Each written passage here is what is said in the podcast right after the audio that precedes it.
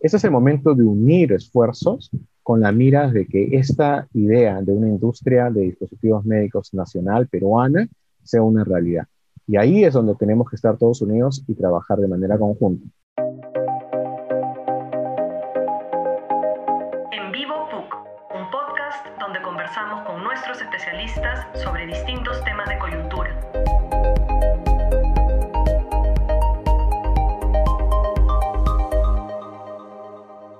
Hola, bienvenidos a En Vivo PUC, un espacio para la información y diálogo. Los saluda Gabriel Aller. El día de hoy nos conversaremos con Benjamín Castañeda, doctor en Ingeniería Electrónica de la Universidad de Rochester, Nueva York, profesor principal del Departamento de Ingeniería en especialidad de biomédica y, entre otras cosas, líder del grupo de trabajo que desarrolló MASI, el primer equipo médico construido en serie en la historia del país. Es un orgullo contar con él como entrevistado. Buenas tardes, Benjamín. Buenas tardes, Gabriel. Un gusto estar acá. Para quienes hemos seguido de cerca el trabajo del doctor Castañeda, sabemos el esfuerzo que ha implicado este desarrollo y la importancia que tiene haber donado al sistema de salud pública cerca de 300 ventiladores mecánicos de emergencia para unidades de cuidados intensivos. Sin embargo, para muchos es difícil entender la trascendencia que tiene para la seguridad del país poder desarrollar equipamiento médico nacional y mi primera pregunta me, gustaría que sea esa. Eh, ¿Qué significa poder producir equipamiento médico clave en circunstancias de crisis como la actual? Significa de que la siguiente pandemia no nos va a, agarrar desprevenidos, ¿no? En una situación como la que hemos vivido, eh, simplemente el Perú no ha tenido acceso a los dispositivos médicos que se necesitaban para salvar vidas. Esto en un contexto de, nuestro país, que lamentablemente el sistema de salud, como todos ya lo conocemos y esta pandemia ha evidenciado, no era el mejor, pero que además simplemente al no producir estábamos en, al final de la cola de entre todos los países que querían importar ventiladores mecánicos, cánulas de alto flujo, eh, monitores de signos vitales y todos los accesorios de estos, ¿no? En ese momento, pues eh, lamentablemente países como países productores, pues cierran, cierran simplemente sus fronteras, es decir, esos equipos se tienen que quedar en mi país porque eso fue una emergencia y nosotros necesitamos, vamos a poder probablemente consumir todo lo que se produzca en, el país, ¿no?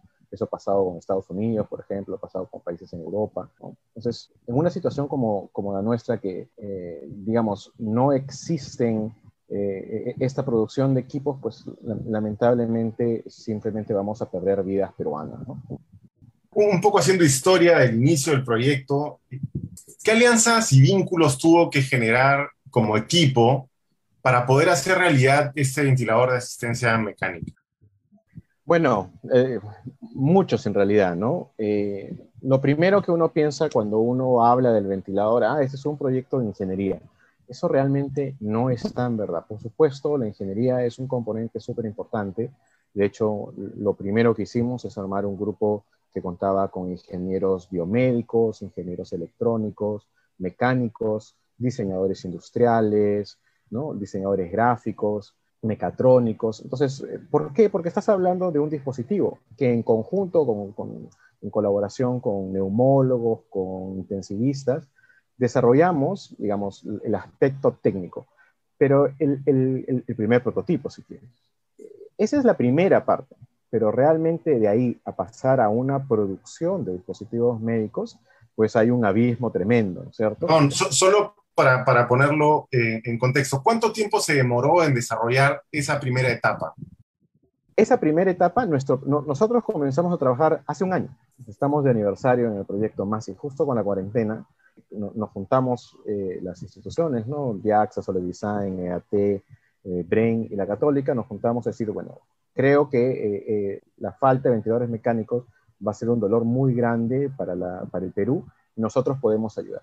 ¿no? Nos hicimos como meta poder producir ventiladores mecánicos a tres meses. 100 ventiladores mecánicos a tres meses era lo que inicialmente dijimos.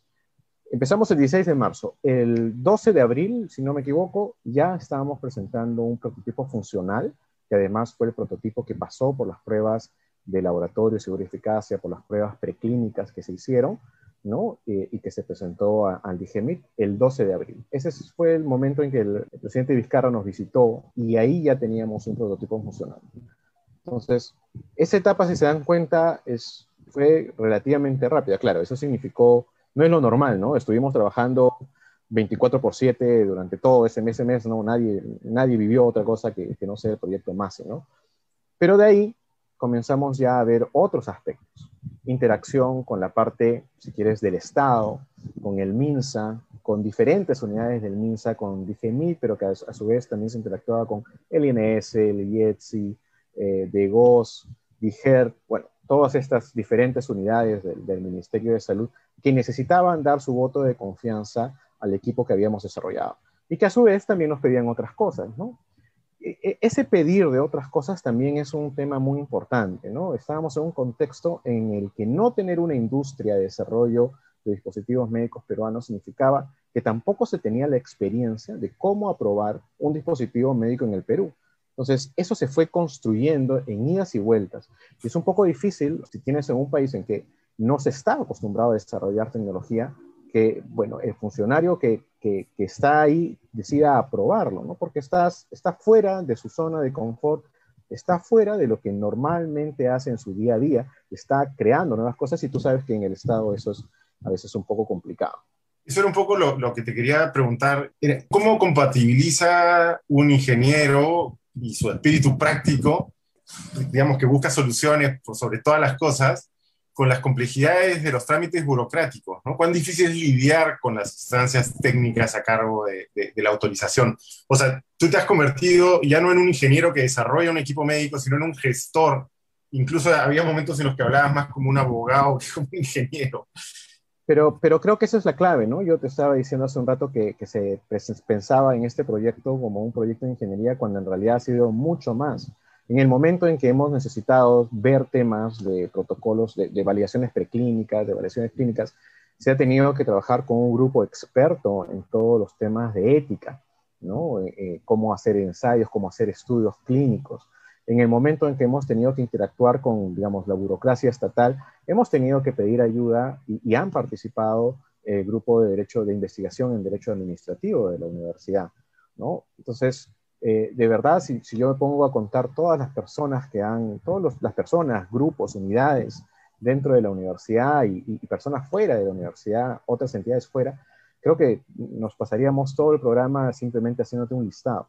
Entonces, hemos llegado, si, hemos podido llevar este proyecto a buen puerto, eh, es un proyecto que en un año ha roto barreras de cómo desarrollar dispositivos médicos cómo fabricarlos, porque nadie sabía cuáles eran las buenas prácticas de manufactura. Hemos tenido que ir creándolas en el camino, ¿no? Con los mejores asesores posibles, ¿no? Eh, dentro del Perú, pero también de manera internacional, ir haciendo camino al andar, ¿no? Entonces, eh, digamos, ese es un, un, tema muy importante que creo que vale la pena resaltar, ¿no? Todo el trabajo conjunto que ha hecho que este proyecto no solamente haya hecho un prototipo en, en tiempo récord, haya eh, conseguido su autorización y su, para su fabricación y uso, se hayan producido 300 ventiladores que han sido donados al Ministerio de Salud, ¿no? Y que con mucho agrado también hemos visto que han salvado vidas peruanas, ¿no? Ya se han usado en unidades de cuidados intensivos para poder sacar personas que han entrado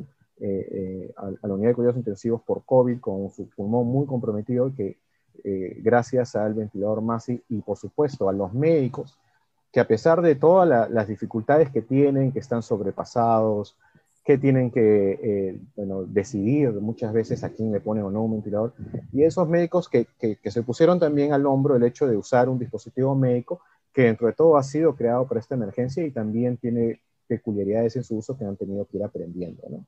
Y aún así lo han usado y han salvado vidas. ¿Cómo se recibe la noticia, digamos, de luego de, de haber fabricado el ventilador de haber pasado por todas estas etapas complejas que describes, de que finalmente el ventilador funciona y salva vidas en términos de, emotivo, ¿no? ¿Cómo se siente haber hecho ese trabajo que llegue, digamos, a culminar de manera tan concreta como salvar una vida? Creo que eso para un ingeniero biomédico es como lo más que uno puede esperar en su desarrollo profesional. Es decir, que un dispositivo que tú has creado, una tecnología que tú has desarrollado, y en este caso desde tan desde cero, ¿no? Eh, y, con todo el contexto que se ha vivido, creo que es una, digamos, probablemente el logro profesional más grande que tengo en mi vida, ¿no? Eh, me llena de alegría el saber que una tecnología peruana ha salvado vidas de peruanos y que de, cierta manera es un hito que debería motivar a otras personas que tienen ese deseo de desarrollar dispositivos médicos a seguir adelante. Si, bien se ha avanzado mucho con haber conseguido la autorización y, uso de estos, de, estos ventiladores, y, y, no solo esto, sino también hay otros productos desarrollados por otros equipos de trabajo ¿Qué posibilidades reales existen de iniciar una industria para, para, para, este sector estratégico, tomando en cuenta que las autorizaciones han sido transitorias? Sí, eh, hay, hay, que ponerlo, eh, uno decide ver si el vaso está medio lleno o medio vacío. ¿no? Hace un año, eh, la expectativa de que un ingeniero biomédico desarrolle un dispositivo médico en el país era cero.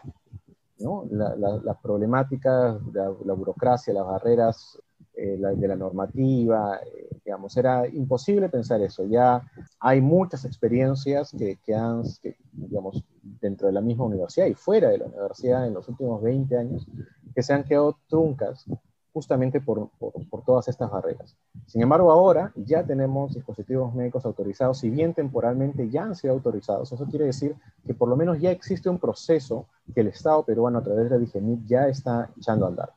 Entonces acá tenemos que dar un salto más, un, un, paso más a que este proceso ya no se convierta en algo temporal, sino que, digamos, se, se, obtenga un registro sanitario.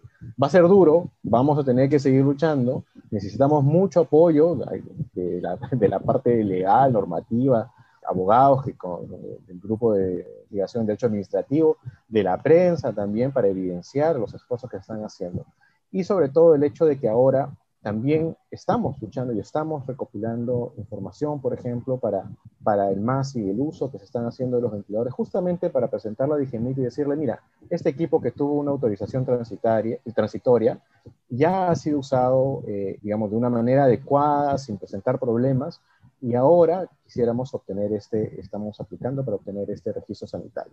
Y encima de todo eso, ¿no? la universidad, a través de un financiamiento del Instituto Tecnológico de la Producción, de Produce, ha formado una unidad de dispositivos médicos dentro del sitio de materiales para apoyar a las empresas justamente a enfocarse a desarrollar equipos médicos y dispositivos médicos en el Perú, para que haya esta industria sea una realidad, nazca, ahora que con este primer hito, para mí el, el MASI, la producción del MASI eh, es un hito que marca el nacimiento de esta industria y ahora pues, queremos que crezca y que se establezca. Ahora que estamos en campaña electoral, ¿cuál sería tu pedido, tu pedido a los candidatos? Digamos, de alguna manera para sistematizar y, hacer realidad este sueño de tener una industria biomédica en el Perú, ¿qué tendría que ocurrir para que, para que esto pase? Que declaren el, el desarrollo de esta industria biomédica peruana como una prioridad de interés nacional. ¿no? Esto involucra muchas cosas, pero lo primero que tiene que pasar es cambiar la normativa.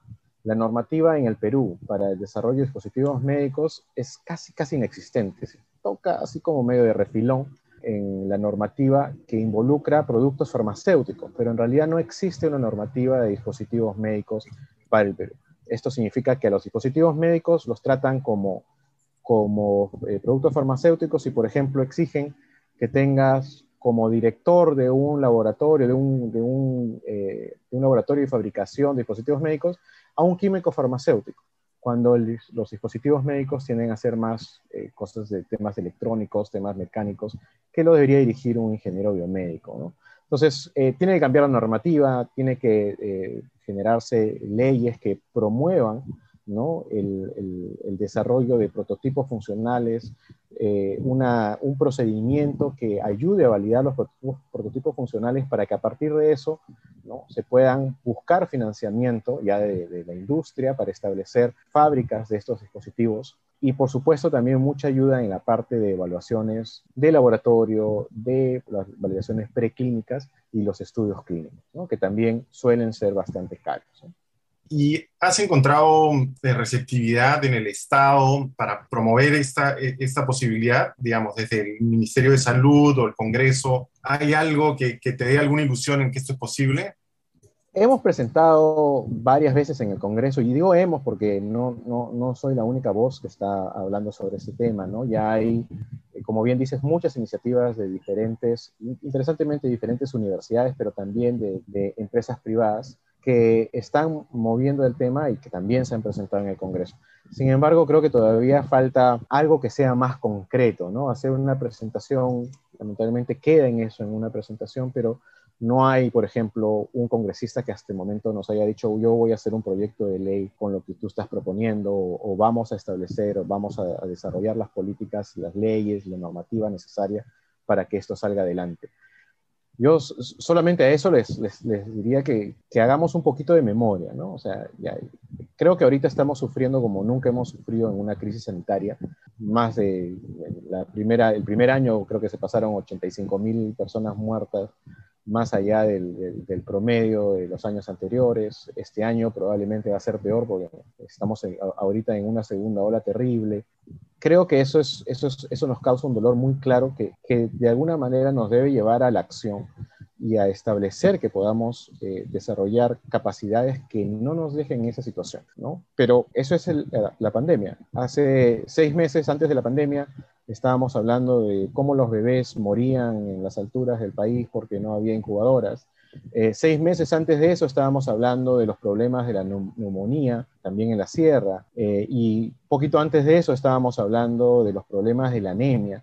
Y todo eso se necesita respuestas que involucran tecnología, que involucran dispositivos médicos, que adicionalmente se tienen que desarrollar pensando en el Perú. ¿no? Eh, muchas veces se piensa en, traer tecnología. yo diría que el 99% de los dispositivos médicos en el Perú son importados. Y, el problema de una tecnología importada no significa que eso sea malo per se, pero está desarrollado para una realidad que no necesariamente es la nuestra. En cambio, desarrollando tecnologías para nuestros problemas, estableciendo nuestros requerimientos en el sistema de salud peruano, bajo la situación que vivimos, podemos tener otras alternativas que pueden ser mucho más eficaces y pueden ser mucho más costo eficientes, digamos. ¿no? E, e, eso creo que es un, mensaje muy fuerte. ¿no? no debemos perder la memoria fácilmente como suele pasar lamentablemente con nosotros. ¿no? Justo tú mencionabas que habían otros desarrollos truncos previo a la pandemia. ¿Tienes en mente cuáles, cuáles fueron? Entiendo la burbuja neonatal que ha ganado un montón de premios también pero en base a una evaluación de la Oficina de Innovación de la Universidad Católica, hay como 500 millones de soles en diferentes dispositivos que, que, están ahí truncados, ¿no? Más financiados por el propio Estado, ¿no? Fondesid. Financiado por el propio Estado, eh, digamos, en, en Fondesid, Innovate Perú, ¿no? Ah, mira, de, de, lo que más recuerdo está la burbuja neonatal, ¿no? Ese es el, proyecto emblemático de la universidad, porque fue una de las primeras patentes que, más como, eh, se movió, digamos, en medios, que, que, fue premiado internacionalmente y que lamentablemente no, no ha llegado a ver la luz pero digamos, estrictamente hablando para la pandemia, ¿no? Años antes de que aparezca la pandemia, se habían presentado el desarrollo de ecógrafos, que en el contexto de la pandemia podrían ser utilizados para establecer cuál es el daño pulmonar de las personas y poder tener una mejor, un mejor triaje de las personas y saber a quién tendrías que entubar, a quién no, cómo hacer un mejor eh, manejo de pacientes. Tenías un telepulsoxímetro eh, o telemonitor de signos vitales ambas, que son dos iniciativas diferentes, ambas iniciativas hubieran sido muy útiles para hacer seguimiento a pacientes, no tener que realmente eh, llevarlos a un hospital donde se enfrentan a otra situación que también, por supuesto, ahí está la emergencia y, las UCI, pero que también pueden llevar a, enfrentarse cosas como infecciones intrahospitalarias y, y otros, otros trabajos, otros otros problemas, ¿no? Hemos hablado de equipos de ventilación de alto flujo, eh, de manejadores de oxígeno, que todos, todos estos equipos para el contexto de la pandemia hubieran sido súper importantes y que han sido propuestos muchos años antes y que lamentablemente por los temas que he expuesto, los temas normativos, se quedan truncados y pues no, no se han desarrollado, ¿no? Y, solamente viendo temas de la pandemia, pero como dije, existen muchos, muchas otras problemáticas de salud en el país. Para, volver a Masi, entiendo que Masi tiene, además de la ventaja de ser fabricado en el Perú y de tener, digamos, un respaldo técnico cercano en un contexto como este, me imagino que eso es fundamental. Entiendo que tiene un consumo menor de oxígeno y, y, nuevamente, en un contexto como el actual, con la carencia de oxígeno que hay, tiene muchísimo valor esta cualidad. ¿Qué cualidades tiene Masi frente, frente a los equipos comerciales? Hay, que, hay que, digamos, balancear, ¿no? eh, uno de los objetivos de MASI era tener los, las capacidades mínimas necesarias para poder atender a pacientes de la COVID-19, ¿no? Entonces, ¿por qué mínimas necesarias? Obviamente mínimas porque si no, no vas a poder atender a tus pacientes. Pero si también tú desarrollas muchas otras funcionalidades que puede tener el ventilador, eh, si va a perder, eh, entre comillas, perder mucho tiempo en el desarrollo, en la implementación, en la fabricación, y pues no hubiéramos terminado los ventiladores y ahorita mismo no estarían salvando vidas, estaríamos todavía en el proceso de la fabricación o el desarrollo. Entonces, trabajando con los intensivistas hemos establecido cuál era lo mínimo necesario, ¿no? Y frente a eso tienes cosas como modos de ventilación básica como modo controlado, modo mandatorio controlado por presión, modo mandatorio controlado por volumen, un modo de ventilación de presión soporte, ¿no? Este, hasta ahí esas son cosas que se utilizan la mayoría de los ventiladores comerciales. Tienes una pantalla gráfica que permite rápidamente al intensivista ver, ¿no? interactuar con el ventilador y saber cuál es el estado del paciente. Nos, pidieron muy, muy... El, prototipo inicial ni siquiera tenía una pantalla este, tan grande, tan, eh, una pantalla gráfica, una tablet casi, ¿no? Eh, pero nos dimos cuenta por los intensivistas que ese es un requerimiento totalmente necesario. Pero de acá vienen cosas que normalmente los ventiladores no tienen. Por ejemplo, usa un sistema diferente que es eh, la automatización de un resucitador manual.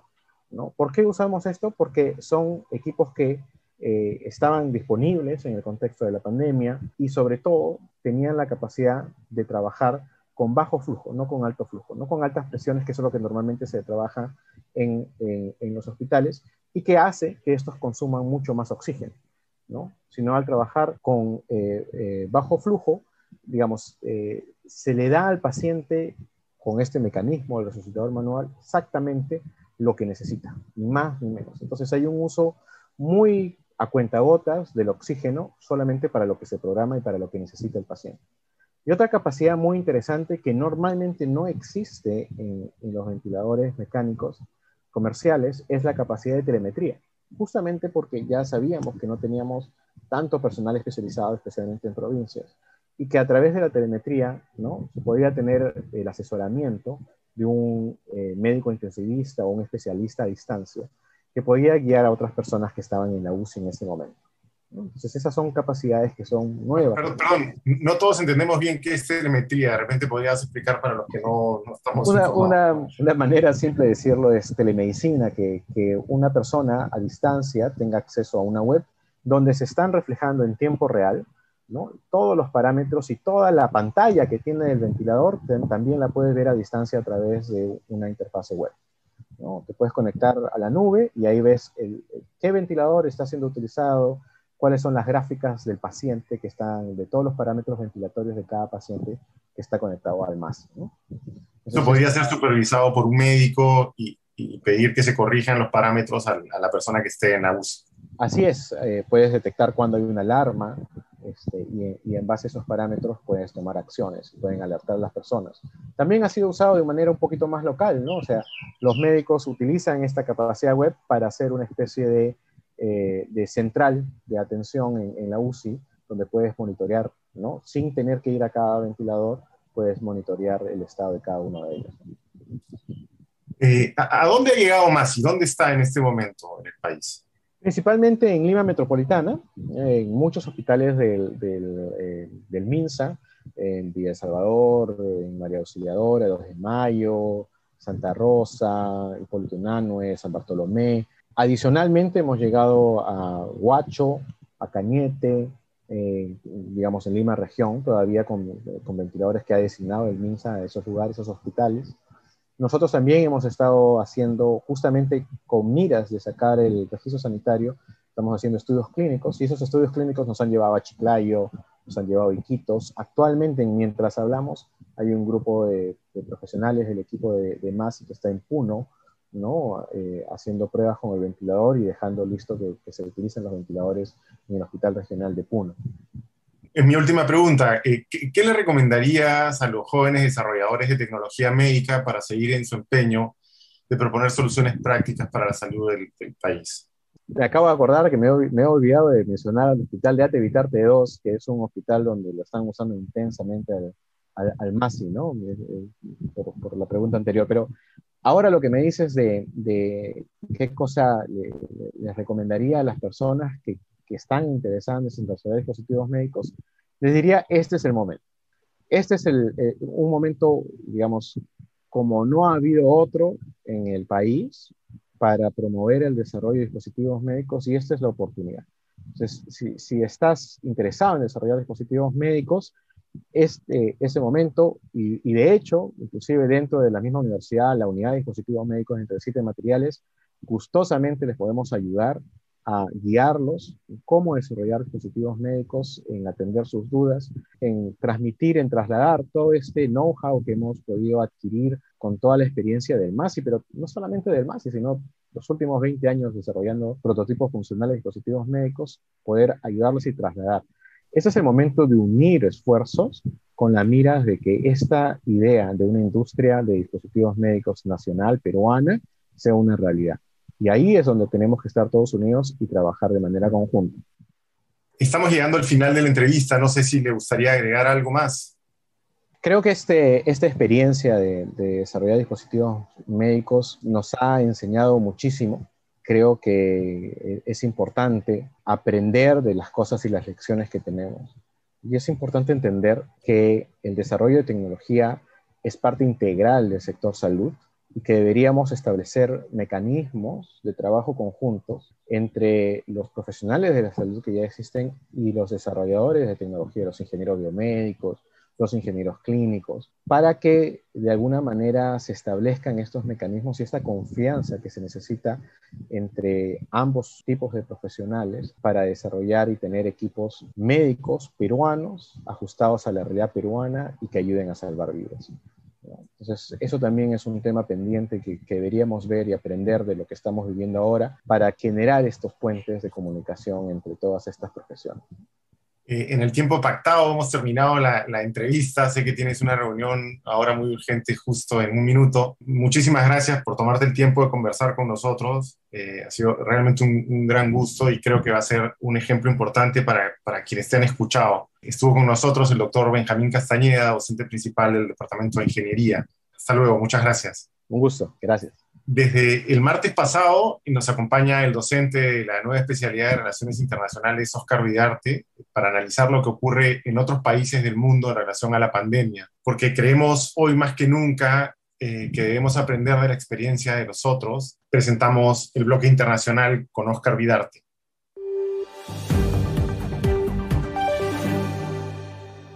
Estamos nuevamente con Oscar Vidarte y acá, atentos a, tu comentario internacional de hoy, Oscar. Muchas gracias. Gracias, Gabriel. Hoy vamos a hablar acerca de las vacunas chinas, cuál es la realidad de las vacunas chinas y sobre todo, por qué países como el Perú, entre otros, compran las vacunas chinas. Según los datos de la OMS oficiales, solamente hay tres vacunas aprobadas por la OMS, la de Pfizer, la AstraZeneca y recientemente la de Johnson Johnson hay seis vacunas chinas en proceso de evaluación, siendo obviamente las dos más importantes Sinopharm y Sinovac. Se supone que según la OMS, estas dos vacunas estarían siendo aprobadas a finales de este mes. Entonces, ¿por qué compramos? Porque países como el Perú compran las vacunas chinas si no están aprobadas por la OMS. Lo que sucede es que estas aprobaciones o autorizaciones son en verdad para uso de emergencia o en emergencia la OMS hace aprobaciones para uso en emergencia y otros países, en función de otros indicadores, hacen lo mismo. Perú lo hizo con Sinopharm, Chile con Sinovac, Estados Unidos usa la vacuna moderna que tampoco técnicamente ha sido aprobada por la OMS, solamente para señalar unos ejemplos. Y es que en principio no existe vacuna en el mundo que ha terminado su proceso de estudios se dice que el 2022 y otras el 2023 deberían culminar por, por completo. Por eso los países, y también la OMS, llevan a cabo aprobaciones y autorizaciones, principalmente a partir de los resultados en la fase 1, en la fase 2, y en algunos casos con fase 3 terminadas, o como el caso de Sinopharm y Sinovac, con resultados parciales de la fase 3 porque técnicamente lo que se llama coloquialmente la fase 4 es lo que estamos viviendo hoy, porque en este proceso de vacunación vamos a conocer pues los llamados efectos secundarios o adversos. Ya en Estados Unidos, por ejemplo, saltó una alarma referido a las personas que tienen muchas alergias.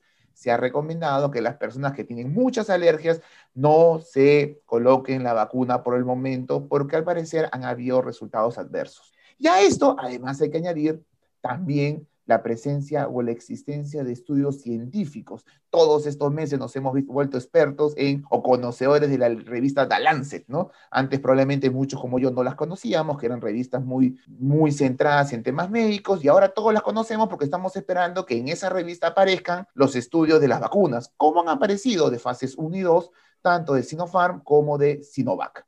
Ahora, si medimos la eficacia, en realidad las vacunas occidentales tienen un nivel de eficacia mayor, digamos.